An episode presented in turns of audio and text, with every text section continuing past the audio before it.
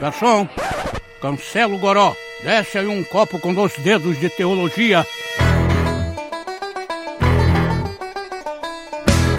Sejam muito bem-vindos ao sexto podcast do Dois Dedos de Teologia. Eu sou Iago Martins e a última vez que perguntaram lá na igreja se ela era reformada, a irmã respondeu que tinham trocado o telhado. É, aqui é o Alex e eu não sou desse negócio de fazer puxadinho, não. Meu negócio é, é laje mesmo. Todo mundo vai fazer piada com isso. Ah, Bom, aqui é o Davi Mesquita e para honrar essa lista de piadas infames, eu conheço bem essas reformas que nunca acabam. Nossa, meu Deus do céu. A casa da minha mãe tá nessa faz uns 15 anos de reforma aí já. ah, tem uma ideia de uma reforma que passa, não tem aquela página? Reforma que passa? Nossa. Tá passando não, cara. Essa reforma tá durando. E eu sou o Jackson Jax e eu sou um, um. Em muitos níveis, em muitos sentidos, senhor Jackson. Muito bem, eu tô aqui com esse time de pessoas que estão na periferia da reforma. O que será isso? Gente que quer ser reformada, mas não consegue. O que é que tem de bom na reforma que a gente gosta, mas o que é que tem de ruim que a gente não gosta? Fica aí que o podcast de hoje vai ser. Vai ser o quê? Periférico. Periférico. Ai, meu Deus. Mas antes, vamos pra nossa leitura de e-mail.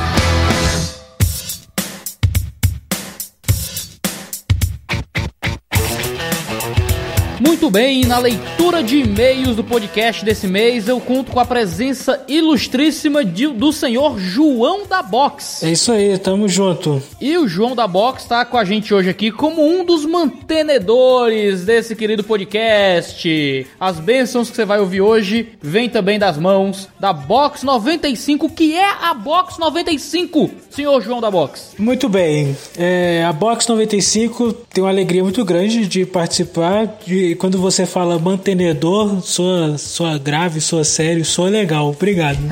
É, a ideia de ser mantenedor de alguma coisa é muito interessante. Sim, porque nós não temos patrocinadores, nós temos participantes. É isso aí. Eu e o Olavo, né, estamos juntos aqui na Box, trabalhando arduamente para fazer acontecer o que é um clube de assinatura de livros cristãos reformados. Caramba, que legal. É, pela graça de Deus, temos enviado literatura reformada para pessoas em todos os estados do Brasil e tem sido uma ótima experiência tanto para nós quanto para quem recebe. Temos tido retornos muito positivos, muitos testemunhos de pessoas sendo abençoadas e não se trata só de livro, né? Você que já recebeu, acredito que todas as nossas caixas, Iago, sabe que Eu só não recebi uma, porque os Correios não deixou eu receber. E até hoje eu me arrependo amargamente. Eu tô pra comprar essa box aí no Mercado Negro. qual é a box? Acho que é aquela que vem aquele bustozinho de Calvino com óculos 3D. Você não recebeu ela? Que que é isso? Não, cara, eu, eu choro até hoje. Nossa, não, que que é isso? A gente vai resolver isso hoje mesmo. Oh, glória a Deus. Aleluia.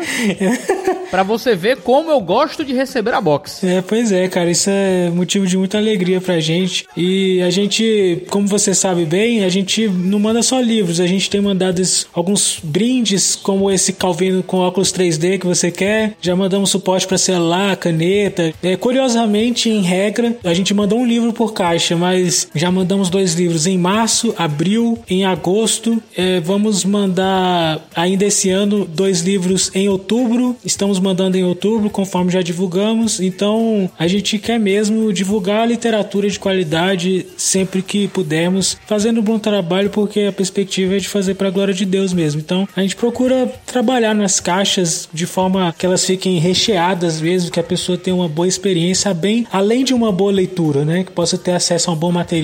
Temos os bustos do, do Brother Bibliarte, que é um cara talentosíssimo. Sim, é muito legal. Nossa, ele é muito talentoso, tem sido muito bom contar com o trabalho dele e a gente também tem o privilégio de não somente sermos mantenedores agora do, do podcast aqui do Dois Dedos, mas também Ê. de. É, uh, uh, é, do- mas também de sermos é, mantenedores, vamos usar esse termo, né? De projetos missionários enquanto box, porque uma parte dos recursos é destinada ao sustento de projetos missionários e hoje nós sustentamos dois projetos. Um é contribuímos, né, com o sustento. Um é o Comfort Ruanda, que é uma ONG escocesa que atua em, Ruanda e no Congo, na África, e o outro é o Adote um Pastor do Ministério Fiel. Nós adotamos Olha só. é, nós adotamos dois pastores, um no interior do Piauí e um no no interior do Goiás. Então quer dizer que quem assina a Box 95 recebe um livro, recebe um busto, uma caricatura em busto de um reformador, recebe um brinde que às vezes pode ser outro livro, recebe livros que ainda não foram lançados, que ainda não estão disponíveis para compra, ou versões de livros que nunca estarão disponíveis para compra, como eu já recebi aqui, e ainda, além do frete incluso, ajuda obras missionárias. E agora em outubro nós vamos ter um livro, vão ser dois livros, os dois lançamentos, e um dos dois livros vai ser um lançamento do Augustus Nicodemos exclusivo para os associados. Exclusivo? Exclusivo. Quer dizer que se eu quiser comprar depois, eu não posso comprar. Exato. Em agosto, nós mandamos uma edição exclusiva para os associados de um livro que fizemos uma dobradinha, dois livros em um do,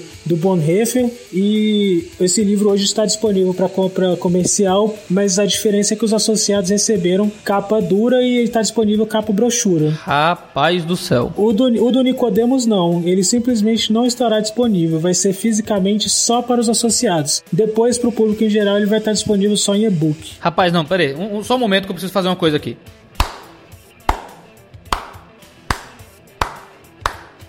Palmas para a box. Palmas, João da box, cara. Eu estou ansioso por ver essa caixinha chegando na mão do meu colega amarelinho que vem deixar as coisas na porta da minha casa. Nosso querido Correios privatiza para poder chegar até nós essa caixa maravilhosa. Se você quiser saber mais sobre a incrível Box 95, o seu clube de assinatura literário reformado, o link vai estar aqui na descrição do vídeo, tanto aqui no canal do 2D Editologia, no vídeo que a gente coloca com o podcast, quanto na postagem no nosso site do 2deditologia.com.br Assine a box! Assine a box, é isso aí. Você pode acompanhar a gente no Facebook, no YouTube, no Instagram, mas o mais importante é associar mesmo no site box95.com.br. E hoje, dia 9 de outubro, o dia que tá saindo esse podcast, é o último dia para você se inscrever e conseguir receber a box de outubro. Então corre que é agora, chapa. Se você não tá inscrito ainda, é só agora que você pode receber esse livro maravilhoso, exclusivo do tio Nico, certo? Que sairá pela box 95 Hoje, dia 9, 23 horas e 59 minutos, é sua última chance. Passou isso, você perdeu. Então corre! Hey, yeah, e João da Box, você já se inscreveu no canal do Grupo Imo? É. Eu não posso mentir. Não minta. Então vá agora no YouTube. Vou mandar o link aqui para você. Vou, vou agora. Estou mandando para você o link do Grupo Imo, porque é um pecado você ainda não estar inscrito lá. Porque o Grupo Imo também é um dos mantenedores deste maravilhoso podcast. É quem mantém parte do, do canal do 2D Teologia funcionando. O Grupo Imo é quem tem contribuído financeiramente para que a gente possa manter o 2D Teologia tendo esse podcast maravilhoso também. Se você gosta do nosso podcast, o Grupo Imo é um dos responsáveis. Então apoie os grupos que apoiam aquilo que você gosta. O Grupo Imo mantém o nosso podcast. Entra lá na página do Grupo Imo, ouve as canções, é de graça e é pro serviço da igreja. Que legal, cara. Tô me inscrevendo agora aqui no canal. Quem sabe em breve a gente não faz uma parceria e vê um CD do Imo dentro da box? É, poxa, seria legal. Vamos conversar. Ah, olha só. Mas o que é exatamente o Grupo Imo, Iago? No popular ele é uma banda, mas ele é mais que uma banda. Por isso que você não chama de banda, você chama de grupo. Não, não é uma banda, só uma banda que tá tocando por aí arrumando treta na internet porque o ex-baterista tá brigado, tá ligado? Não é isso. É um grupo que quer fornecer música para a igreja local. Ah, músicas congregacionais. Exatamente. Música que canta o nome do Senhor diretamente para o serviço da igreja de Deus e a propagação do nome do Senhor. Então, se você tá procurando boa música nesse mundo de treta gospel, de heresia gospel por aí, Grupo Imo é um oásis de boas canções para o serviço da igreja que você congrega. Então, entra lá no Grupo Imo, não perde. O material dos caras é muito bom, eu ouço, os meus amigos ouvem, e se você não está ouvindo, você está perdendo. Você participa do grupo, dá uma palhinha cantando ou tocando ou não? Não, se eu for cantar, eu vou estragar muito, ninguém vai querer ouvir não. Legal, vou ouvir, vou ouvir com muito carinho. Com certeza é, vai ser muito bom. E você pode ouvir de graça as músicas do Grupo Imo no canal do YouTube deles. Entra lá, entra no site do Grupo Imo, entra no YouTube do Grupo Imo, se inscreve lá, o link tá tudo aqui na descrição. Então fiquei com o podcast desse mês, em que a gente vai falar sobre a periferia da reforma. Obrigado, João, e até a próxima. Valeu, um abração, até mais.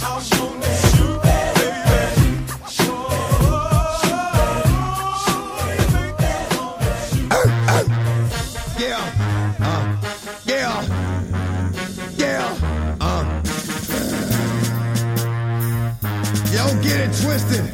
This rap listen. Muito bem, eu tô aqui com três amigos. Todos são pessoas que amam a reforma, mas que não são tão reformados assim. Eu tenho aqui um amigo luterano, nosso querido Alexander Stanrefa, Tamo aí. que talvez seja o mais o mais bonitinho aqui, teologicamente falando, de todos nós, porque ele não é reformado. Ei, me respeite. É, só teologicamente. Não, né? claro, claro. Porque ele não é reformado, mas não é reformado porque ele é pré-reforma, pré-calvino. Como é que é isso aí, Alex? Ah, então, eu costumo dizer que os luteranos são da reforma, mas não reformados.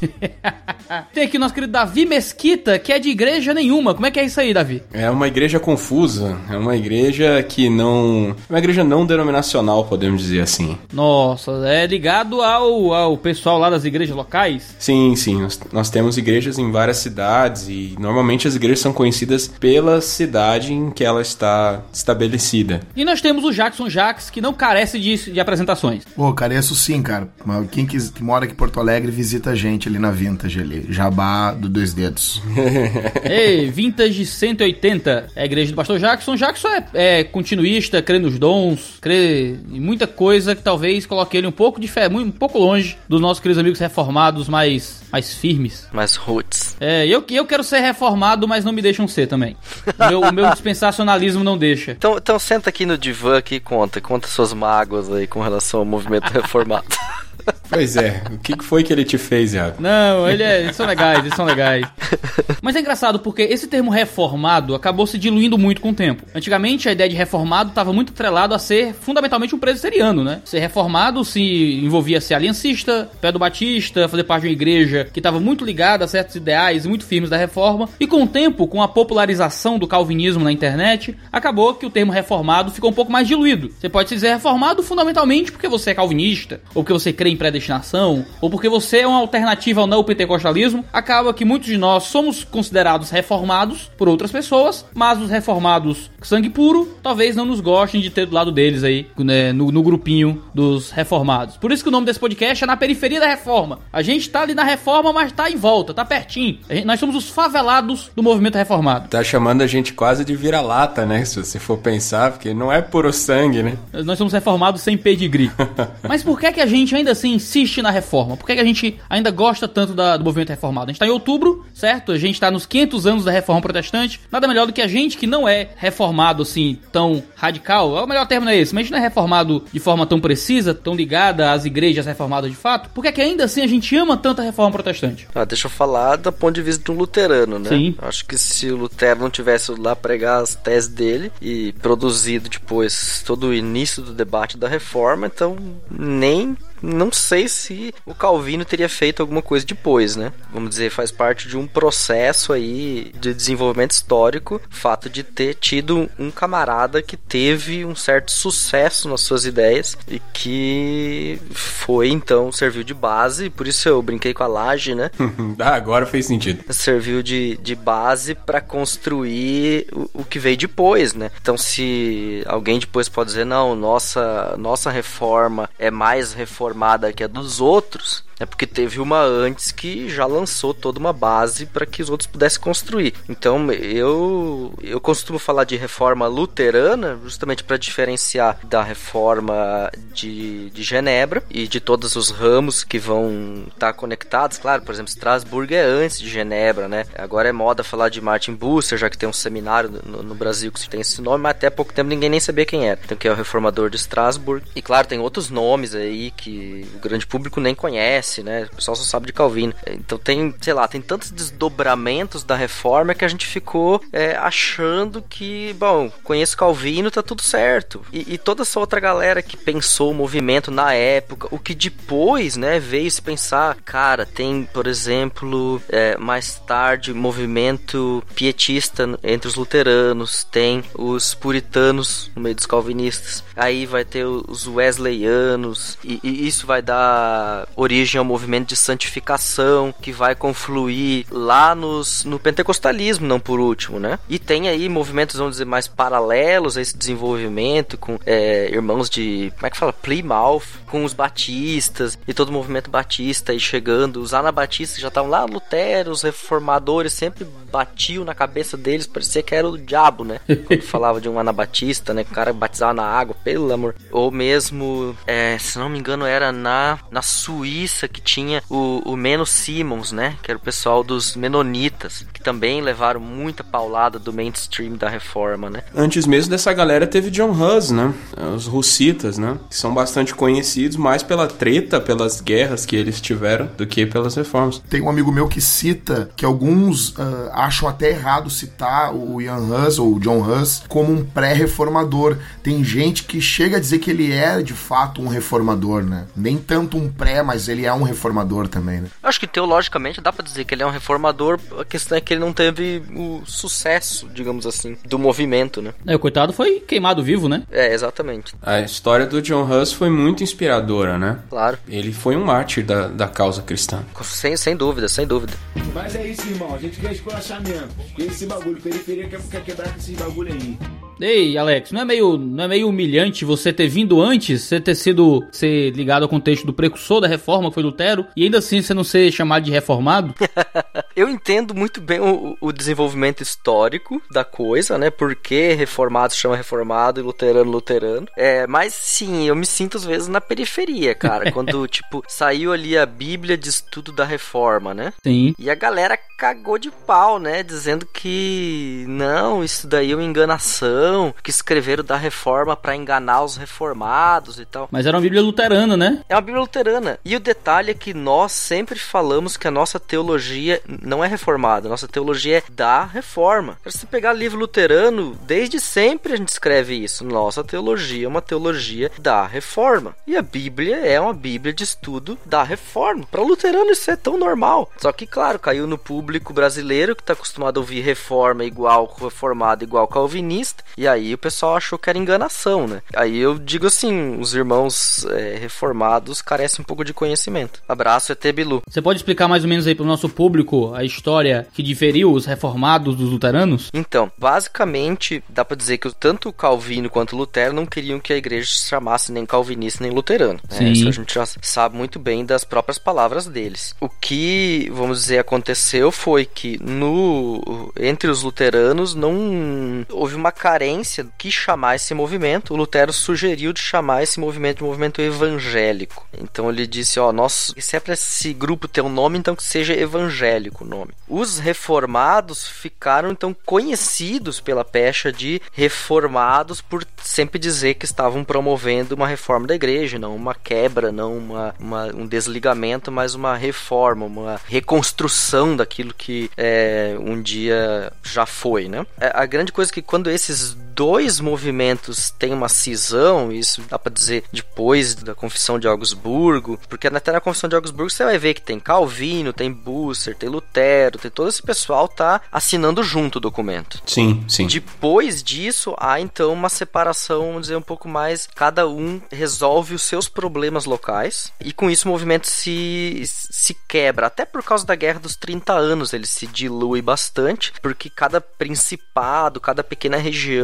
acabou discutindo internamente os seus problemas, né? Então, aqui na Alemanha, por exemplo, existem regiões onde não existe basicamente igreja luterana, só existe igreja reformada, porque o príncipe daquele lugar achou que reformada era mais interessante para ele, enquanto que o estado do lado é luterano. E o nome luterano acabou vindo um pouquinho mais tarde, né? Porque a princípio eles sempre falaram de igreja evangélica. E daí depois para diferenciar um pouco evangélica das igrejas unidas, que são, digamos, igrejas que reúnem luteranos e reformados, mas ambos abrem mão dos seus próprios confessionais, é, eles acabaram incluindo o nome Igreja Evangélica Luterana. Então, geralmente, é, o nome de uma igreja luterana é Igreja Evangélica Luterana, uhum. né? Porque esse nome evangélico foi o que o Lutero quis dar para a igreja, para o movimento, né? E luterana foi a necessidade do movimento de se distinguir dos outros. Só uma pergunta, uh, seguindo a lógica, o quem deveria então comemorar os 500 anos deveriam ser apenas os luteranos, então, né? Ou não? É, vamos dizer, nós estamos comemorando efetivamente um evento luterano, né? Porque 31 de outubro de 1517 é a data de publicação das 95 teses em Wittenberg. É, eu, eu acho engraçado, o que que eu, eu vejo assim, tem muito luterano aqui, aqui no Rio Grande do Sul, né? Então eu passo, tem uh, esses outdoors com contagem regressiva há dois anos e tá bem, tá bem, tá enorme assim, né? Reforma luterana, não é reforma protestante. Aí quando eu vejo alguns reformados de, dizendo que os luteranos não são reformados e eles querem comemorar 500 anos da reforma e querendo deixar o luterano de fora ainda, eu, eu acho isso muito estranho, entendeu? Querem se aproveitar do que Lutero fez, mas não querem dar a Lutero uma reforma retroativa aí. é o que pode chamar de apropriação cultural, né? Eu, eu, acho que no Brasil o termo reformado acabou ficando mais popularizado e se estendendo ao ponto de abraçar pessoas que normalmente não seriam reformadas em nível nenhum. Daqui a pouco a gente tem arminiano reformado, católico reformado, né, ateu reformado, sei lá. Né? Daqui a pouco o negócio tá abarcando todo mundo. Porque o brasileiro ele não gosta de personalismo, geralmente. O brasileiro ele tem esse quê de que todo, tudo que leva nome de alguém é idolatria, né? Uma doutrina de homens. Então Calvin calvinismo é um termo que acaba caindo em desuso, em desuso, luteranismo é um termo que o pessoal não gosta, o pessoal saiu do neopentecostalismo carente de uma terminologia que os definisse, reformado soou muito melhor, e, a, e o pessoal não sabia que o termo reformado estava atrelado a uma doutrina que vinha muito do calvinismo, né, e, de, e da, daquilo que estava próximo de Calvino, e não ao movimento completo da reforma, até porque o movimento completo da reforma não tinha uma unidade tão grande em suas doutrinas, você tinha tretas internas ali entre muita gente. Aí, chefe, largar moral pra tu. Nós perde o contexto todo. Vai dar ruim para todo mundo.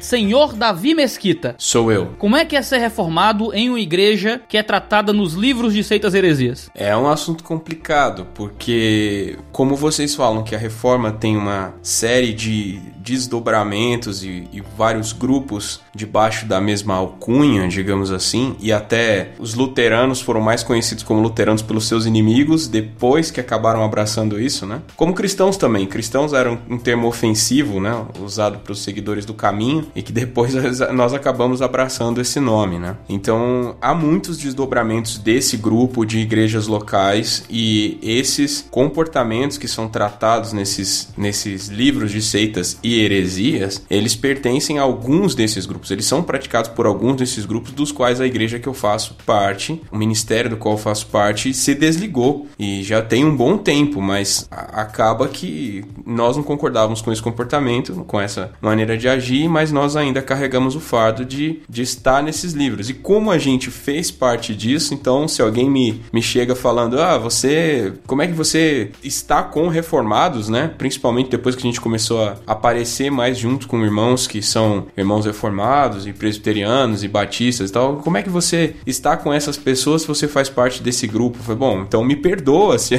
se o meu ministério te ofendeu em alguma coisa, mas anda com a gente e vê o que a gente faz. Né? É, o, a gente não é mais o que a gente foi no passado. Né? Os luteranos cometeram erros, os calvinistas cometeram erros, João Calvino cometeu erros de você nos seus comportamentos, não tanto nas suas doutrinas, mas muito em entender a cultura do seu tempo tempo e tal, e, e foram uh, atitudes que ele precisou tomar, enfim, a gente não está discutindo isso aqui agora. E da mesma forma, eu quero perdão também, se eu, se, se, se eu por acaso ofendi algum irmão. Se eu peço perdão em nome do, da, da minha congregação, né? Se eu ofendi algum irmão. Eu não me considero reformado, roots, né? não posso, uh, porque a minha comunidade não, não é uma comunidade que se diz reformada, né? Como eu faço parte, eu, eu ando junto com esses irmãos, mas o que eu aprecio muito na reforma é a maneira de encarar as escrituras escrituras, a seriedade como os irmãos reformados leem e interpretam as escrituras, a maneira sóbria com que a escritura pauta cada atitude da vida deles e tudo feito para a glória de Deus. Né? Então foi por isso que eu comecei a me aproximar muito mais dos irmãos reformados no princípio. Hoje eu leio pentecostais também, que são pentecostais muito saudáveis na fé também, graças a Deus. Mas o, o Jackson pode falar isso melhor do que eu, porque algumas, algumas leituras foram até indicadas pelo Jackson. Eu acompanho o Jackson já tem um tempo, né? Não tanto conversar com ele, mas já tem um tempo que a gente é amiguinho de Facebook. e, e o que acontece é que a seriedade com as escrituras é o que me cativa e o que faz eu, eu ter essa alegria de ser considerado reformado. Eu não, não digo que eu sou reformado, eu, eu sou calvinista, mas eu não digo que eu sou reformado. E as pessoas que vão nas nossas reuniões, as pessoas que, que encontram a gente, que conversam com a gente, perguntam se nós somos reformados. E por causa dessa dificuldade de, de que as pessoas têm de separar o calvinista do reformado, do até mesmo do pentecostal sério, porque tem muita, muito pentecostal tradicional, que é um cara sério nas escrituras, que não é um pós-pentecostal, que não é um neopentecostal, e, e o cara é sério mesmo e as pessoas acham é reformado. Então, reformado no Brasil virou sinônimo de todo mundo que é sério na interpretação da palavra Sim. e na aplicação prática da palavra, né? Então, é uma corrupção. Você não é neopenteca, você não é liberal, você não é da Universal, você gosta de, de Bíblia e ama Jesus, você virou reformado. É, e eu conheço irmãos, assim, que poderiam ser muito mais facilmente classificados como reformado, no entendimento, no senso comum, do que qualquer outra, outra nomenclatura possível, no entanto, não usam esse termo, né? Eu acho que rótulos são complicados, porque toda denominação, todo rótulo é uma limitação. É, você é meio que taxonomizado, assim, você é colocado num- numa árvore genealógica, você tem que encontrar e você é obrigado a pertencer àquelas características, porque você faz parte de uma igreja que está citada nas seitas heresias, você tem que ser necessariamente um sectarista e um herege, né? e, e eu não sou esse tipo de pessoa, e, e- e os irmãos que, que eu conheço da minha congregação, da minha, da- do meu ministério, não são. Então, a gente não é obrigado a carregar algo que fez no passado, sabe? O Senhor nos perdoou dos nossos erros do passado, graças a Deus. Uma coisa que você falou que eu acho muito interessante, Davi, é esse esforço de permanecer no grupo. Você foi taxonomizado, você recebeu o carimbo e você agora tem um esforço não mais por amar a escritura, por ir pra onde o texto aponta, por seguir a própria consciência, mas por conseguir permanecer na caixinha. Então, ser reformado é o quê? É isso aqui. Então, eu tenho que brigar pelo significado do termo reformado. Eu tenho que brigar pra conseguir continuar sendo reformado, porque se por algum motivo o carimbo sair de mim, não, meu mundo acabou, o céu caiu, minha existência não tem mais sentido, porque eu era reformado. Perdi a minha credibilidade, É, e né? perdi o meu carimbo, eu perdi o meu, o meu selo governamental, agora você é apreendido e jogado no lixo pela Anvisa, né? Pela Anvisa teológica. É, acontece mesmo isso. Fala tamo chegando! Senhor Jackson Jaques, Sou eu. como é que é ser do manto do fogo da unção do sapateado e ser reformado? Bom, então vamos lá, que nem eu procurei explicar isso num vídeo há um tempo atrás. É mais ou menos assim: se eu estiver passando pela rua, uma pessoa passou por mim, ela tem apenas um segundo e, e meio, e ela me pergunta: Tu é pentecostal, né? Eu vou dizer que eu sou. Ah, eu sou. Mas se a pessoa tiver um pouquinho mais de tempo, eu vou explicar pra ela que eu, na verdade, não sou um pentecostal, né? Eu sou hoje um continuista. Então eu creio na atualidade dos dons, mas eu não creio que o batismo com o Espírito Santo é o fenômeno de falar em línguas. Eu creio que o batismo com o Espírito Santo, ou no Espírito Santo, como quiserem, ele é a conversão, conforme Paulo fala aos Coríntios. Mas eu creio nos dons, eu creio na atualidade dos dons, eu creio em línguas, eu creio em profecia, eu creio e vejo isso agindo de forma muito singela na comunidade que eu faço parte. Mas a minha visão de salvação, ela é monergista. Então, eu me identifico com a teologia reformada, mas não me identifico com tudo, né? Mas grande parte eu me identifico com a teologia reformada, com a questão, até porque não a questão da aliança, que eu me vejo mais como um pré-milenista histórico. Aí eu fico mais com a linha do Spurgeon e do Wayne Gruden, né? Então, então eu acabo pegando muita coisa da teologia reformada, mas eu creio muito na atualidade dos dons, eu tenho visto muita coisa acontecer e principalmente porque eu creio na- no sola escritura e, e eu não e o que eu vou falar agora aqui vai parecer provocação, mas não é com essa intenção, tá? Mas eu, eu creio que a, a- a teologia continuista é uma consequência lógica do sola escritura.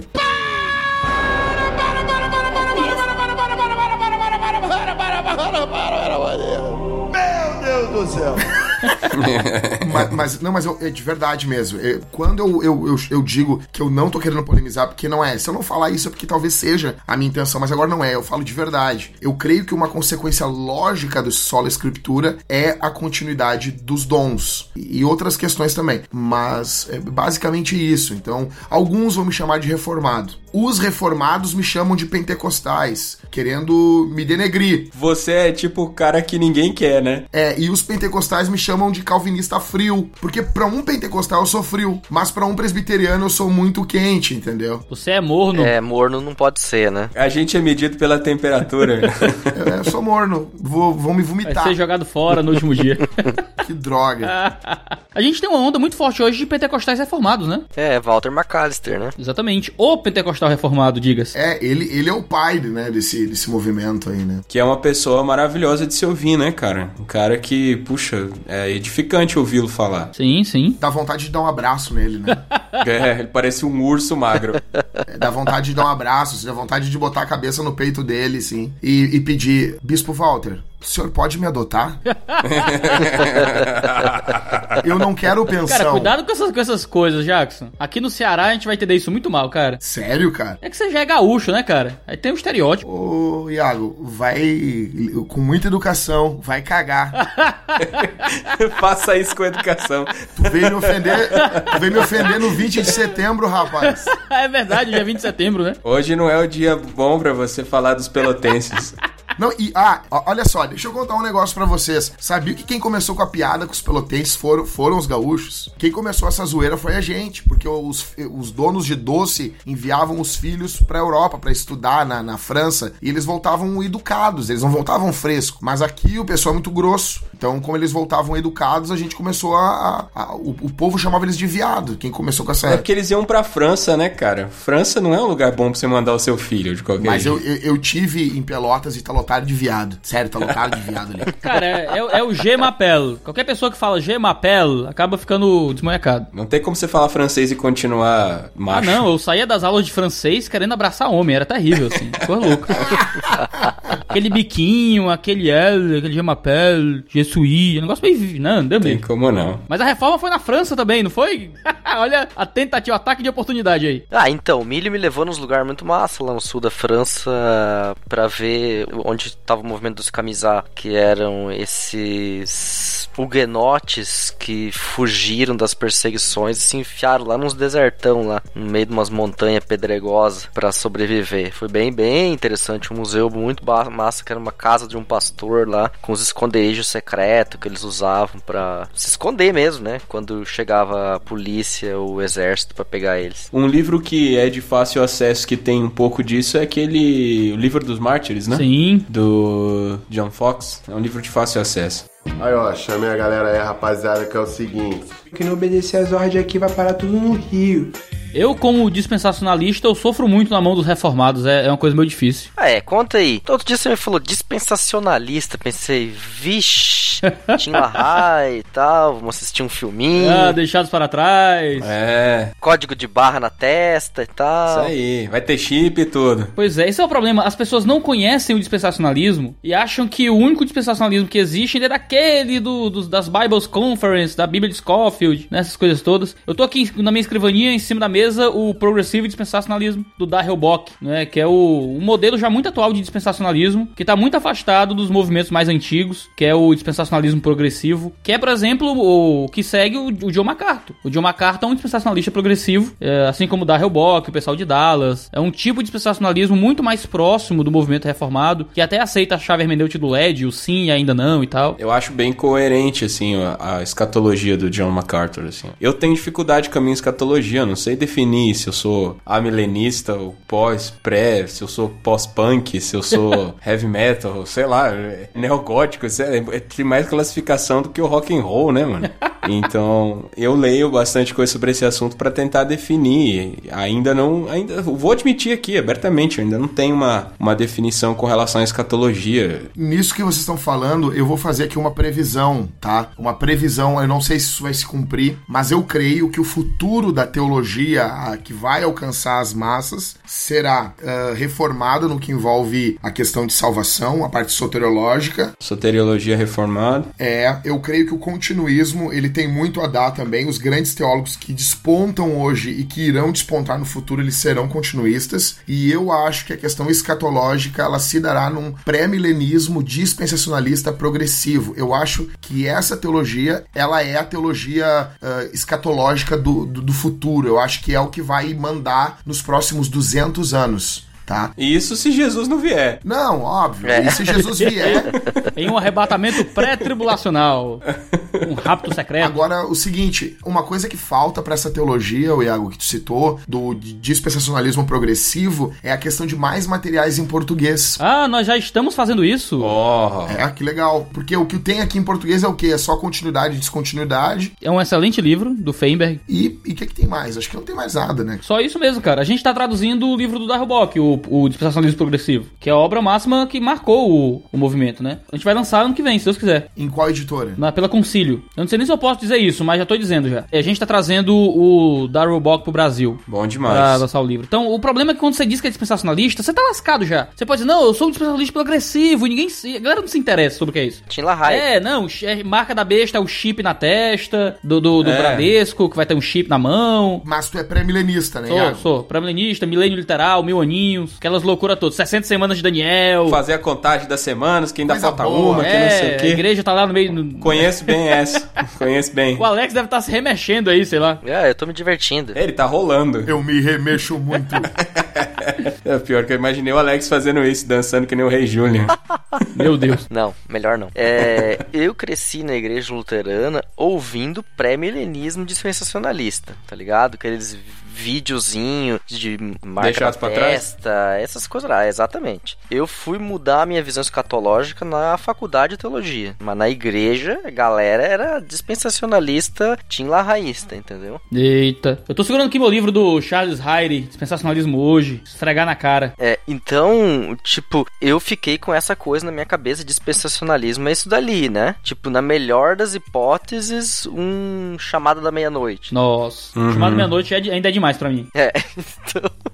e aí, depois, eu, eu- na faculdade de teologia, eu vi os pós, pessoal mais liberal, com uma visão pós-milenista e, e os amilenistas, etc e tal. Eu acabei me definindo como amilenista, Herege. mas sempre Ô, quer dizer, saiu sem querer, foi mal. reformado, reformado, reformado.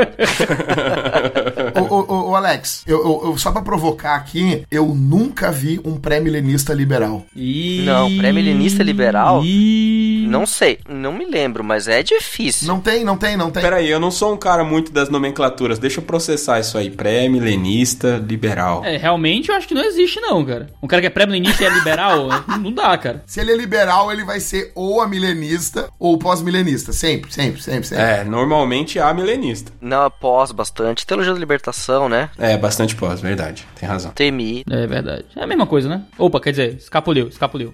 TMI é liberal, é? Não diz que TMI é liberal, diz que TMI é pós. É mídia ninja, né? Ah, tá. Ah, não, é que assim, ó, ó, vou falar. Antigamente até dava um ânimo em querer defender a TMI, mas depois da- do, do que o, o, lá o, o Gordita lá, o, Arioval. o Ariovaldo fez lá, cara, daí não dá mais. A galera tá abandonando, entendeu? Não, eu tive, assim, eu me impressionei muito com o discurso da, da missão integral, porque era algo que eu sentia falta, que era o cuidado com os pobres, né? Minha congregação nunca olhou pra isso. E eu, vindo de uma realidade social que contatou muito isso, eu achei esse discurso muito fascinante. E aí eu tive amigos que mergulharam de cabeça nesse negócio, promovendo os eventos lá em Curitiba, né? O Bruno Ferrari, o Sté, a galera da Igreja do Armazém, pelo Cristiano, Cristiano Machado. E eu fiquei bastante próximo disso, assim, pelos amigos em comum. E de repente eu, eu me vi assim, falei, cara, o que, que eu tô fazendo, sabe? São pessoas que têm um discurso muito, muito fascinante, mas que acabam por estar olhando para as escrituras com óculos muito preocupante, assim, né? Que é a questão da, do oprimido e tal, né? Conflito de classes. Então. E até hoje eu, eu fico meio assim. É, uma coisa que eu costumo dizer aqui na comunidade que eu pastoreio é que a gente tem que dar o braço a torcer para algumas questões de correntes que a gente não concorda. Vou dar um exemplo. Eu não sou esquerdista, mas eu não posso dizer que tudo o que a esquerda diz está errado. Algumas questões que a esquerda levanta, as teses, fazem sentido. Eu discordo das soluções propostas, às vezes, de algumas linhas delas. A mesma coisa a teologia da missão integral. A crítica, ela é válida. Talvez a, a, a solução que se é proposta é algo errado, é algo que não vai, não, não é correto, não é bíblico, não é bom, não, não vai trazer um bom resultado. Mas fechar os ouvidos e não ouvir nada do que essa gente tem a dizer, eu acho preocupante também. Tem um pessoal da teologia da missão integral que é reformada, né? Claro que tem. Não, tem, tem sim. É, até se tu pegar, por exemplo, Teologia da Libertação, que tá, digamos, vamos dizer, morta hoje, mas que foi aí um,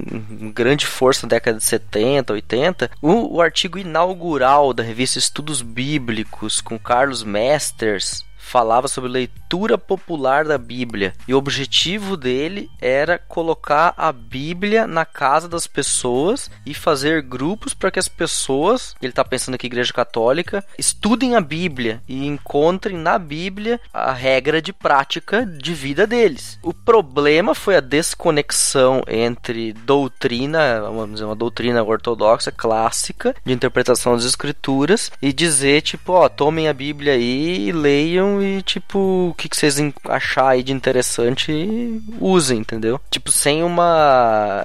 um abandono do que a gente diria teologia sistemática, né? É, aí essa desconexão entre tradição cristã e leitura da Bíblia levou a uma livre leitura que dizer, o contexto passou a ser definitório, né? É, Verdade. E aí é que tá, é aí é que tá o problema, né? Mas em si a ideia era muito reformada, pô, dar a Bíblia pro pessoal ler. Isso é muito reformado. Um conceito definitório, isso tem que entrar pro meu vocabulário. É.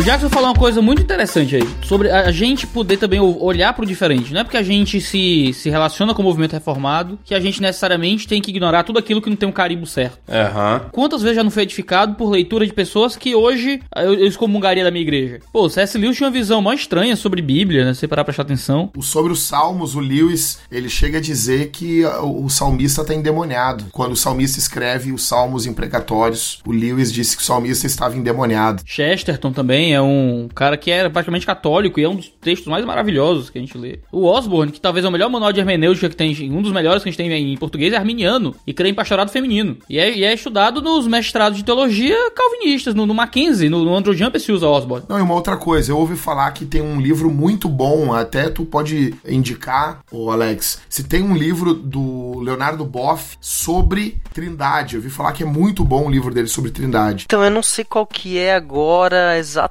o livro, mas sim porque tem um conceito de trindade que é o conceito pericorético comunitário. Sim. Teólogos botam nomes difíceis na, na sua teologia pra mostrar que estão trabalhando, né? É, claro, lógico. E pra dar trabalho pra, pro Google também.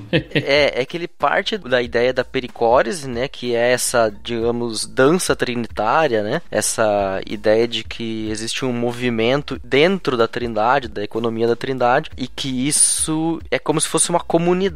E a igreja, ela é um espelho dessa comunhão trinitária, porque a comunhão trinitária abraça a igreja, porque é a noiva, né? Então abraça a igreja e traz ela para dentro de si, né? Então essa ideia da Trindade como a ideia central e principal do que é a comunhão cristã, da comunhão com Deus e a comunhão com os irmãos, é a, é a ideia do Leonardo Boff. Eu acho uma ideia bem bacana, assim, tipo, é bem consistente, né? Pelo menos no discurso teológico. Às vezes nós somos iguais os fariseus, né? Será que pode vir alguma coisa boa de Nazaré? É, pois é. Deixa eu ver se eu entendi esse conceito, aproveitando os nossos queridos amigos especialistas aqui. É quase como uma, um conceito tripartido, como se Pai, Filho e Espírito fossem partes de um mesmo ser, da mesma forma como espírito, alma e corpo são partes do homem na concepção ah, tripartida? Não. É, não, não, não, É não. que eu já vi gente pregar isso e eu fiquei meio assim, arrepiado. A tradução de pericórese, que é um termo grego, é interpenetração.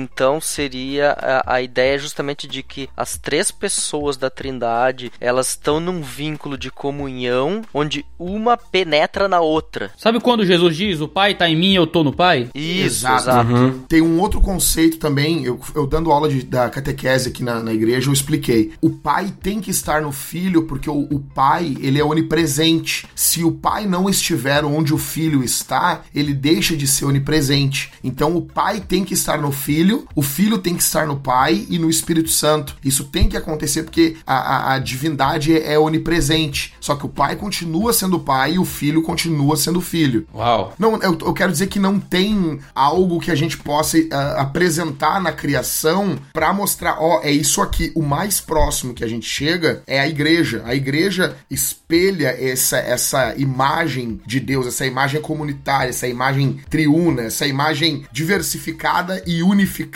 ao mesmo tempo, né? A gente estudou muito essa percepção sobre a trindade, sobre a interpenetração, a pericorese, na- no nosso mestrado aqui em Fortaleza, no Instituto Aubrey Clark. Isso foi uma coisa que a gente tocou muito, de que as representações normais que a gente tem da trindade, dessas tentativas de representar a trindade em algo na coisa criada, são impossíveis, porque não existe nada que seja, por si só, seja o que se é de forma completa, também esteja em outra coisa, esteja dentro e contido no outro. É uma coisa completamente complexa, assim. O pai tá no filho, o filho tá no pai, mas o filho é o filho, o pai é o pai, mas todos são Deus, mas sozinho também é Deus. É uma coisa louca, assim. Não tem como achar nada na criação que sirva de, de analogia pra isso. Isso é uma percepção que a gente não leu dos reformados. Por isso que a Bíblia vai dizer que Deus é santo. O termo santo é exatamente isso. Deus é apartado da criação, ele não, não se parece com o que é criado. Ele é santo, ele é separado, Ele é né? incomparável. É, exa o próprio Deus vai dizer em Isaías: a quem vocês vão me comparar? Não tem comparação, Deus é incomparável. A doutrina da Trindade leva a gente, leva a gente apenas à adoração. A gente se prostra diante disso, é uma beleza. Eu preguei sobre a Trindade várias vezes na Vintage e, e- e sempre terminei o sermão chorando e, e as pessoas tudo chorando. Porque a beleza trinitária é algo, é algo fantástico. E quando tu traz isso pra aplicação prática no dia a dia, então é animal, cara, é brutal demais. Eu concordo contigo, cara, porque eu acho que o, o movimento da reforma como um todo, ele pecou por dividir a trindade, dando foco na cristologia, por causa da doutrina da salvação, e perdeu realmente essa- esse foco da trindade, né? É, tanto que as pessoas não entendem a trindade. Eu já ouvi teólogos dizendo, ah, a gente não precisa mais falar de trindade hoje em dia. Tipo, a gente só explica aí pro pessoal entender, mas é, ela não tem uma função decisiva dentro da teologia. Tanto que nos manuais de teologia sistemática você tem lá um, um capítulo sobre trindade, mas ele não, não é assim um capítulo central. O capítulo central geralmente é o capítulo da salvação. É, é relacionado à soteriologia. Uhum. É, mas como é que vai ser salvação se a Trindade não tiver aí um papel fundamental dentro dessa teologia? Então eu acho que aí a gente tem que aprender um pouco com os católicos e com os ortodoxos orientais. Sim, a gente às vezes a gente tem uma teologia muito ocidental e a gente não pega muita coisa boa que provém da teologia oriental, cara. Tem, tem uma miríade de conhecimento que a gente muitas vezes não vai, porque a gente acha que só tem que ler literatura reformada, teologia reformada, autores reformados, e a gente acaba perdendo o que Deus está falando através de outras confissões que você pode discordar, você pode achar errado, mas que também há momentos de verdade e percepções novas ali que você não encontraria em outros autores. É, a, a comunidade que eu faço parte teve origem em teologias orientais, né? O Otmani e a Madame Guyon, que era missionária na China na época, né?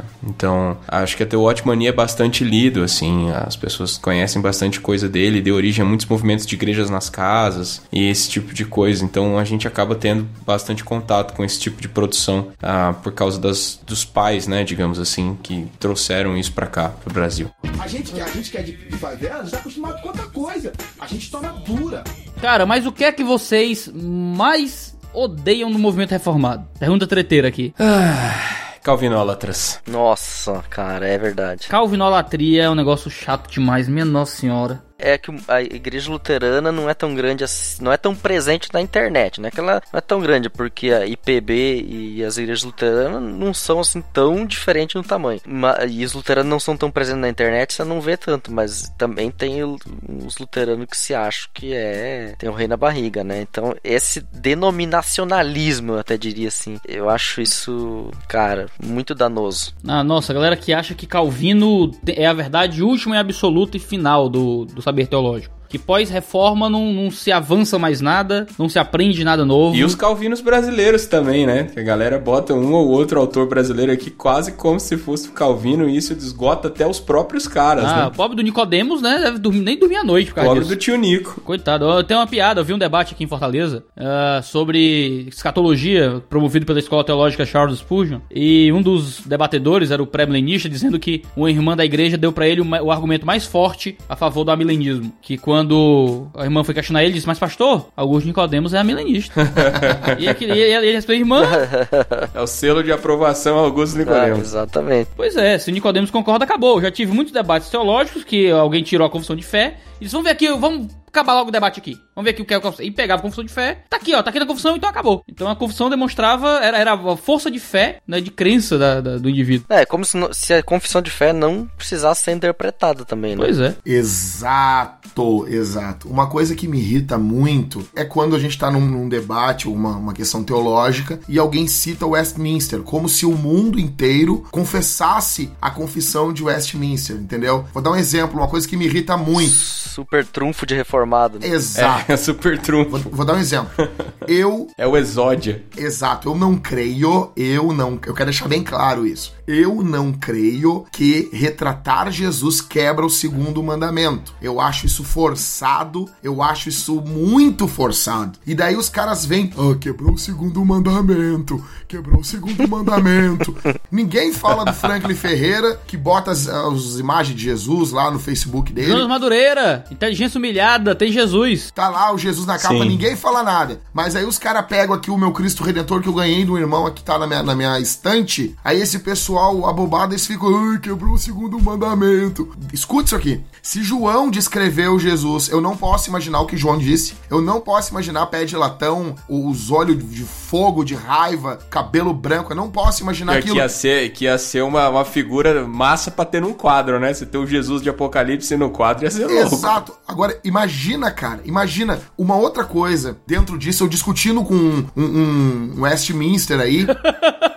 O cara é a materialização de Westminster. É, é, é. O Westminster se, se encarnou no cara lá. E o que, que acontece? Aí ele não. Aí eu perguntei assim: Tia louco, me responde uma coisa. Se tiver um jaguara pregando no culto lá, o cara tá pregando, e ele narra um, tre- um texto da Bíblia, um trecho aonde Jesus está caminhando, é crucificado, ressuscita. Eu não posso imaginar aquilo que aquele pregador está narrando e, o, e, o- e esse Westminster disse pra mim: não pode imaginar. Se tu imaginar, tu quebrou Tá. o segundo mandamento. Nossa. Ah, cara, vai, vai, vai plantar batata, rapaz. Então eu posso imaginar tudo na Bíblia, menos quando chega nos evangelhos. Aí eu não posso imaginar. Nossa, o mais, complica o mais complicado é esse é usar, é trocar o papel. Mata a pombinha, né? É, o, ma- o mais complicado é trocar o papel da, da confissão de fé, que é o, o final, é o, a linha de chegada do esforço teológico, e não o começo. Eu não uso a confissão de fé como argumento. A confissão de fé é um resumo de um argumento. Eu tenho um argumento que chega na confissão de fé. Se você concorda com o argumento, você pode ter a confissão de fé como seu texto de regra de fé. Amém. Não é errado você crer em Westminster. Se você trabalhou e chegou até o Westminster. O problema é quando o Westminster vira o seu texto bíblico. Eu não sou presbiteriano, mas tá aqui o Westminster e tal. Acaba ganhando peso igual às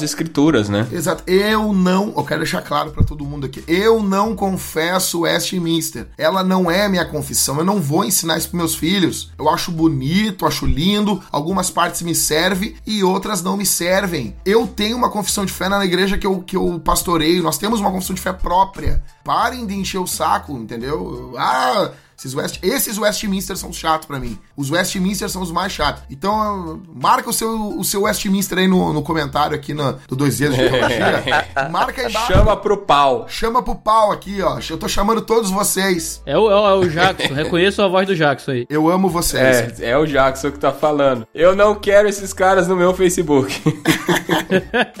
Marquem só no Facebook do Jackson. Ó, mas uma coisa eu tenho que, eu tenho que admitir. Nem todo fundamentalista Westminster, ele, ele não é humano. Eu tenho amigos meus que eles são extremamente uh, Westminsterianos, mas eles são extremamente amorosos, carinhosos, são gente, são iguais os seres humanos, são pessoas amáveis, entendeu? Então, é, é alguns só que acabam pegando e virando um personagem, algo que eles não são, e isso me irrita. Agora, o restante, quando creem mesmo nessa confissão de fé, vivem isso de verdade, aí eu tô dentro, tô tranquilo com eles aí. Aí, chefe, bagulho de tacar fogo em ônibus hoje, suspende então? Não, suspende aí. Eu tenho um amigo que diz que essas pessoas que são muito ferrenhas em defender uma única coisa, na verdade eles estão tentando esconder pecados, assim. Eles são é meio que tentando calar a consciência deles de outras coisas, assim, né? Não sei se são todos, mas algumas experiências que eu tive eram exatamente assim, pessoas que tinham pecados ocultos e acabavam se tornando, sei lá, usavam uma capa muito brilhante de outra coisa. Eu, eu da minha experiência pastoral, eu diria que é falta de serviço na igreja. Eita. Não tem gente pra evangelizar, não tem gente pra ensinar, não tem é, igreja pra varrer, não tem mato pra cortar, né? Aí fica fazendo isso aí no Facebook, né? É falta de, de louça pra lavar, como o pessoal fala, só que nesse caso é mais amplo sentido. Exato. Cara, ser fiscal da ortodoxia alheia é uma coisa muito triste, cara. É muita falta do que fazer, sei lá. Eu não tô ligando se alguém tá dentro ou não do, do, do meu carimbo, tá ligado? Eu acho que quando um carimbo começa a se diluir ao ponto de ter que ficar definindo o que é o carimbo, sabe? Eu, eu já pra mim perdeu a, a razão de ser. Tem textos que eu vou ler e o, o texto do cara ele passa mais tempo tentando provar o que é que o Westminster diz sobre aquilo do que o que é que a Bíblia diz sobre aquilo. Ah, que nojo. Nossa, que eu, nojo. eu não, tenho, eu não gosto dessas. Eu, tipo assim, é perda de tempo pra quem vai observar aquilo ali. Eu compro um livro, o cara tem um capítulo inteiro sobre o Westminster. E engraçado que isso contraria o solo escritura, né? Que é uma das coisas mais defendidas, mas acaba não sendo um solo escritura, acaba sendo solo escritura mais a confissão de fé. Não, mas só, eu só quero só ressaltar uma coisa. Vocês têm que pegar o que o, o que o Alex falou e botar num quadro. Exatamente aquilo. Ah, As pessoas que mais dão problema, às, vezes, na igreja, é esse tipo de gente. Esses caras não trabalham na igreja local. Eles não trabalham, eles não fazem nada. É exatamente o que o Alex disse. É exatamente isso. Eu acho que é bom a gente lembrar que ser reformado não é mais carimbo de ortodoxia. De que ser reformado não significa que você tem a melhor teologia possível, talvez. Existe mundo fora da, do movimento reformado. Porque ser reformado é uma coisa muito específica, né? Você pode ser um crente extremamente bíblico e ser de alguma outra confissão de fé também. Ser um luterano, ser das igrejas locais, ser um dispensacionalista, um continuista, como o senhor Jackson Jacques. O problema hoje, Iago, eu vou dizer o grande problema, assim, pra mim, eu poderia resumir minha fala no que eu vou falar agora. O grande problema é que a palavra reforma virou uma senha. Então tem um grupo de pessoas e pra tu fazer parte desse grupo, tu precisa citar a palavra reforma, então tu entra. Não importando se tu é um demônio, um filho do diabo, tu entra nesse grupo. A reforma passou, deixou de ser uma cosmovisão, deixou de ser principalmente um deleite. O livro Cinco Pontos do John Piper é simples, modesto, mas ele extremamente trata o cerne dos cinco pontos do calvinismo, que é devoção, adoração, comunhão com Deus, humildade. Nós não podemos ter orgulhosos, arrogantes, citando o primeiro ponto do calvinismo, que é a depravação total. Isso não deveria fazer a gente citar esse ponto com lágrimas nos olhos. Mas não, o que a gente mais vê é, é gente falando com arrogância o primeiro ponto. Então, reforma hoje, ela se torna um- uma senha, ela se torna um- uma forma de fazer parte de um grupo, como diz lá o, o Dado Bura, de jovenzinhos dinâmicos, de jovenzinhos inquietos na igreja. Esses jovenzinhos inquietos, eles aderem para a teologia calvinista, às vezes não por convicção bíblica, por piedade, mas simplesmente porque isso vai chocar, simplesmente porque isso vai gerar alguma coisa, e não porque isso é, é- é fruto de vivência, é fruto de piedade, entende? E isso, cara, isso perturba demais uma igreja local. Eu digo assim, a gente tá com quatro anos, nós estamos chegando, recém chegando nos 100 membros, a nossa comunidade, e, e isso é uma coisa que destrói uma igreja. É a mesma coisa, como diz o Mike McKinley no livro Plantar Igreja para os Fracos. Os calvinistas, que são mais calvinistas que Calvino, e os pentecostais, que são mais pentecostais do que o Espírito Santo, eles sempre dão problema. O bagulho é outro, irmão. Bagulho é que a gente quer mostrar a realidade da, da, da vida. Eu acho também que às vezes as pessoas usam essa questão de ser reformado como maneira de ofender as suas lideranças com as quais elas estão insatisfeitas. Não sei se procede o que eu tô falando, mas é porque às vezes o cara é pastoreado por um pastorzinho, assim, um cara humilde que não teve a oportunidade de. Digo pastorzinho não depreciando, mas é, é um cara humilde, sim. E ele não teve a oportunidade de estudar tão profundamente teologia, tudo que ele tem ele recebeu na raça, lendo a Bíblia e até, até as ferramentas linguísticas dele são, são poucas, ele é um cara que teve pouca oportunidade de estudar, mas ele tem muita devoção. Então, por ter muita devoção, ele continua cuidando de uma igreja, daquela igreja simples, né, e, e modesta tal. E aí o garoto que tá, sei lá, é filho da, da, da membra da igreja, ele é um cara que cresceu nessa igreja, ele teve mais oportunidades de estudar, ele teve mais oportunidades de se preparar intelectualmente, e isso é bom, isso é graça. Se, se você tem a oportunidade de se preparar intelectualmente, faça isso o máximo possível, sabe? Não existe, não tem fogo sem combustível, seu, seu Jackson. Se, se é do fogo, tu tem que queimar alguma coisa. Então Deus não vai usar o que você não tem, sabe? Ele pode dar muitas inspirações, mas a preparação é muito importante, né? E aí esse garoto tá recebendo mais preparação que o pastor dele. Só que em vez dele conseguir reparar que, cara, o meu pastor é, se esforçou por cuidar da minha comunidade, mesmo não tendo tantas condições quanto eu, eu posso agora que eu tô estudando, eu posso ajudá-lo, eu posso apoiá-lo. Não, o cara, tipo, ele, ele quer. Não sei se ele quer aparecer, ou se ele quer se projetar, ou se ele tá insatisfeito por outras questões. E ele começa a usar isso, esse conhecimento novo que ele recebeu, é, especialmente o calvinismo contra as igrejas pentecostais, as questões reformadas contra as. Enfim. E, e, e ele coloca isso contra o pastor dele, sabe? E ele é um rebelde. E ele esquece que o princípio da obediência é muito mais importante para Deus, né? Deus se importa muito mais com a honra do que necessariamente com a com esse conhecimento seu. Se você tem,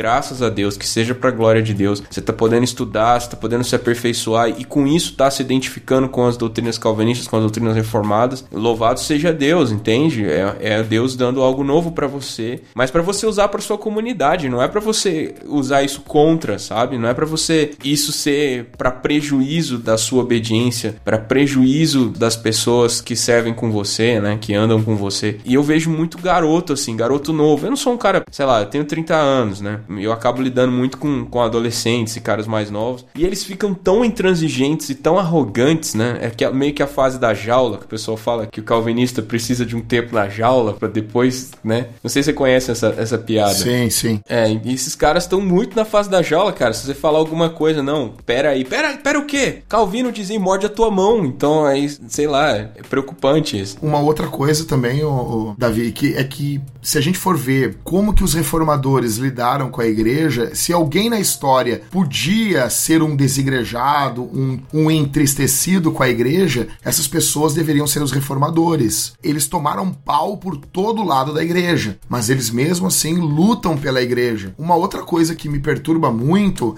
é presbiteriano novo, não os presbiterianos de berço. Presbiteriano novo é que nem rico novo. Você sabe aqueles rico novo? O cara é um rico novo. O cara a vida inteira foi um pobre, a vida inteira ele foi um pobretão. Novo né? rico é cafoníssimo. Exato, cara. O, o cara que é rico novo, aquilo não é natural. Ele, ele tem que botar umas correntes grossa de ouro.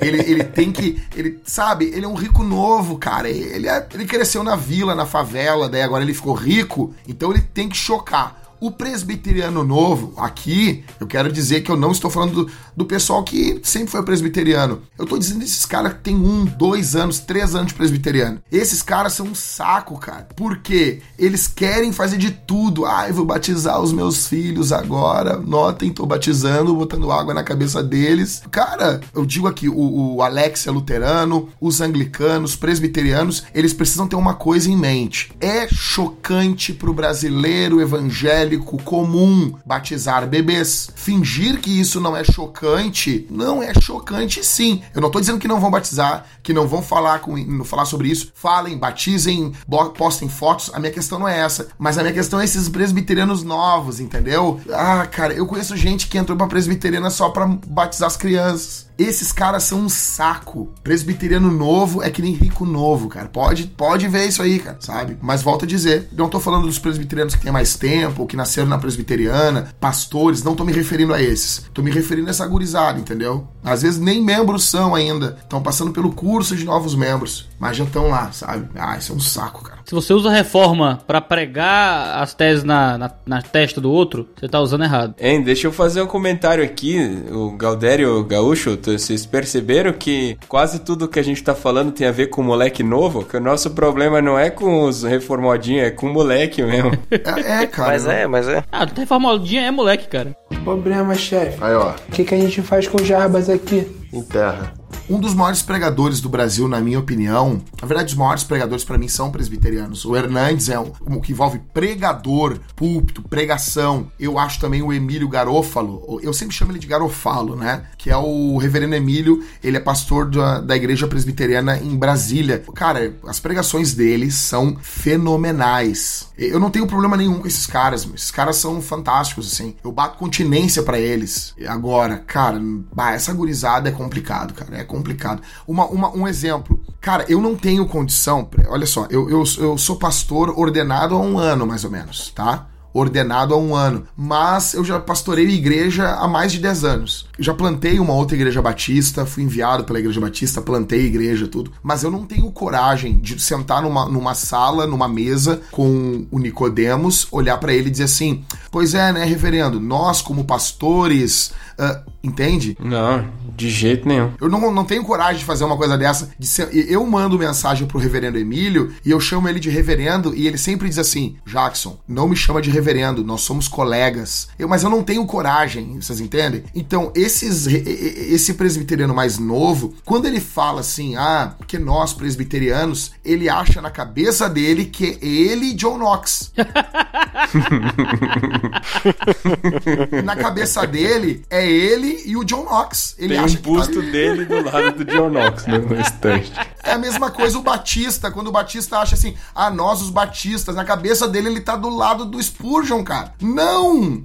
Os pentecostais, ah, é, porque nós pentecostais, na cabeça dele tá ele o Daniel Berg. O Leonard Ravenhill e o David Wickerson. É, o Ravenhill, não, não, não, não, cara, nós somos o cocô do cavalo do bandido, cara. Não chegamos nem no pé dessa gente. Esses presbiterianos novos não tem nada a ver nem, nem com o peido do John Knox, não, não são nem isso. Os batistas, os pentecostais, nós não chegamos nos pés dessa gente sabe? Então, cara, o, o, que me irrita, isso em mim também, no nosso movimento, é, é o senso de pertencimento da, do meio reformado é muito legal. Tu te sente parte de algo. Tu vê o cara falando uma coisa, tu, pô, legal, a gente tá no mesmo time. Eu não vou botar o carro desse cara para fora da estrada, a gente tá junto. Agora, o complicado é quando isso não te traz um senso de simpatia com o sofrimento que essa gente passou. Tu não te simpatiza com isso ao ponto de pegar e isso e imitar essa gente nos momentos de devoção, nos momentos de angústia, nos momentos de tristeza. Não, tu apenas quer a glória do movimento, tu apenas quer as insígnias do movimento, tu apenas quer a divisão do movimento. E isso é perigoso, sabe? E isso é uma coisa que, que eu tenho visto, assim, o senso de pertencimento é bom. Que é só foto depois da pregação, né, na conferência. Exato, cara, exato, exato. Querem imitar a teologia do Nicodemos, mas não querem imitar a devoção do Nicodemos, né? Eu acho maravilhoso o fato do Nicodemos ser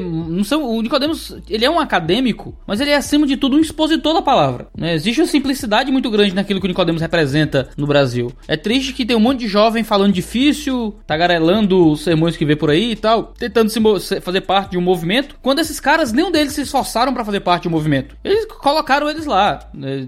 deram sorte de estarem no mesmo movimento. Eles se preocuparam com a palavra, eles amaram a palavra, eles respiraram a palavra, e a palavra levou eles a esse movimento. A gente tem que ter o mesmo espírito que esses homens têm, não é? Mesmo espírito de devoção à palavra. A gente não pode ter esse espírito de devoção simplesmente ao resultado final daquilo que eles conquistaram. Já somos reformados, somos um grupo todo coeso. O que nem é verdade. Você pensa em Franklin Ferreira, em Jonas Madureira, que são dois batistas, e conjunto de outros homens que são presbiterianos e tal. E isso e tem uma comunhão muito bonita entre esses homens. De que você às vezes nem lembra que um é batista ou é presbiteriano, parece uma coisa só. E, e os caras são, são unidos e tem uma, uma irmandade que se manifesta, apesar de certas diferenças teológicas. Eu acho que o objetivo desse podcast, acima de tudo, poder lembrar que existe vida, é fora do movimento reformado mais estrito, de que ser reformado não é o carimbo de ortodoxia, última e final para ninguém, de que a gente pode ouvir coisas boas fora do movimento reformado também, que ficar lutando para que nossos elementos de fé reformada se, se, sejam acima de todas as coisas e achar que ser reformado é o centro e o máximo e o melhor para estar tá mais pertinho de Deus, e talvez no último dia aquele pentecostal vai estar tá mais perto do Senhor do que você que cria nos cinco pontos do calvinismo. Eita. Que tatuou cinco solas. É, aconteceu um caso meio engraçado, um rapaz aí, da, era de um grupo grupo, de, um- de uma página que tinha na internet, reforma que é alguma coisa, e ele começou a me atacar dizendo que eu estava criticando a teonomia. E ele começou a dizer, não, porque nós temos que defender a lei, nós temos que defender a lei do Antigo Testamento, porque a lei, a lei,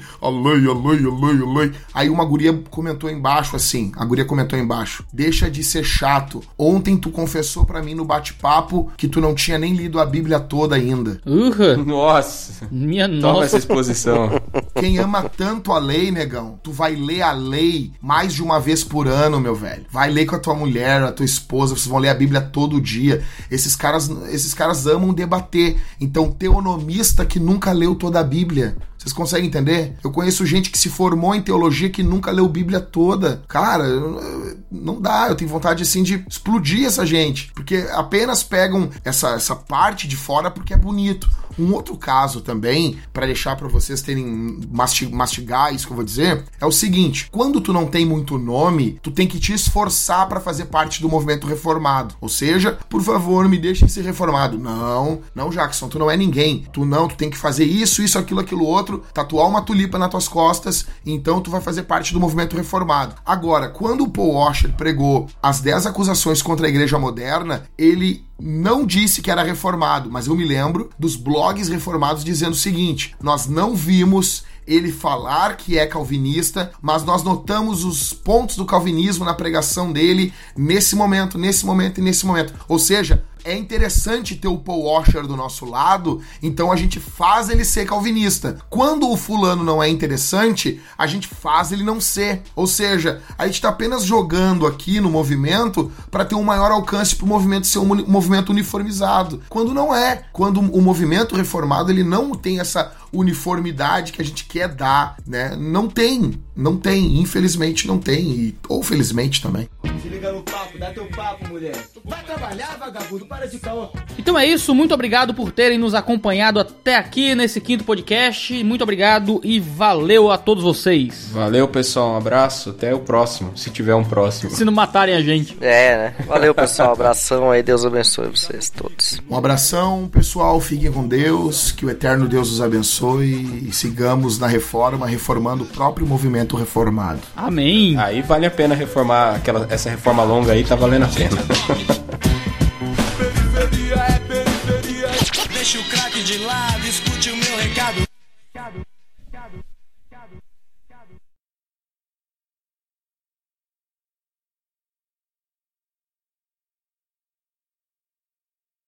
Jackson, só toma cuidado pra não ficar soprando no teu zoom. A última vez que a gente gravou contigo, ficou um, um soprado assim. Tá, deixa eu ver aqui. Aí o ideal é tu deixar ele de baixo pra cima. Eu tô ouvindo um vento sul aqui. Cara, eu só consigo pensar em piada pentecostal que você fala que sente um vento, eu só consigo. É, quem é que tá com o ventilador ligado aí? Eu. É, é o minuano dele aí que ele tá soprando. aí. Peraí que eu vou tirar a camisa aqui, só um pouquinho. Ah, só nos... pode ficar de cueca se quiser, ninguém vai ver. Lembra de não mencionar esse fato, né? É, esse É, é, é. E nem ligar a câmera, pelo amor de Deus. Não, não, não, não. não. Pode distrair a gente. Vocês já leram Watchmania alguma Já vez? li, li algumas coisas sobre Trindade do Otmania, eu li um sobre. Ah, esse livro é uma maluquice. É muito ruim, cara. Então, faz um favor, editor. Corta o comentário sobre o Watchmania, porque as pessoas podem acabar encontrando justamente esse... que é um livro maluco. Então é melhor... É melhor não falar nada, não. Que É. droga, o Iago leu A justo. pior obra Ah, do que homem. dedo podre, que dedo podre, né, meu? Não, é que tipo eu falar assim, eu sou luterano e o cara, o único livro do Lutero que o cara leu é daquele do judeu e das suas mentiras, né, cara? Aí, É, é, é isso aí. Porque todo mundo tem um lado escuro, né, cara? Não tem jeito. Uma mosca dentro do meu quarto. Desculpa. Que comentário Tá aleatório. uma mosca aqui, meu. Ó, sai, demônio. Que é isso, meu Pô, Deus. tem uma mosca aqui, cara. É o que eu esperava do Jackson. Já, eu já tô trancado nesse calor aqui. O Jackson é um alívio cômico do negócio. Desculpa, gente, mas. Ah, vai com a mosca mesmo. Se eu ouvir barulho de mosca aí, ó. Tudo bem, tudo Não, bem. eu tô esperando ouvir o barulho do tapa. Deu, deu, deu, foi embora. É. Este podcast foi editado por Mac Bibotalk Produções.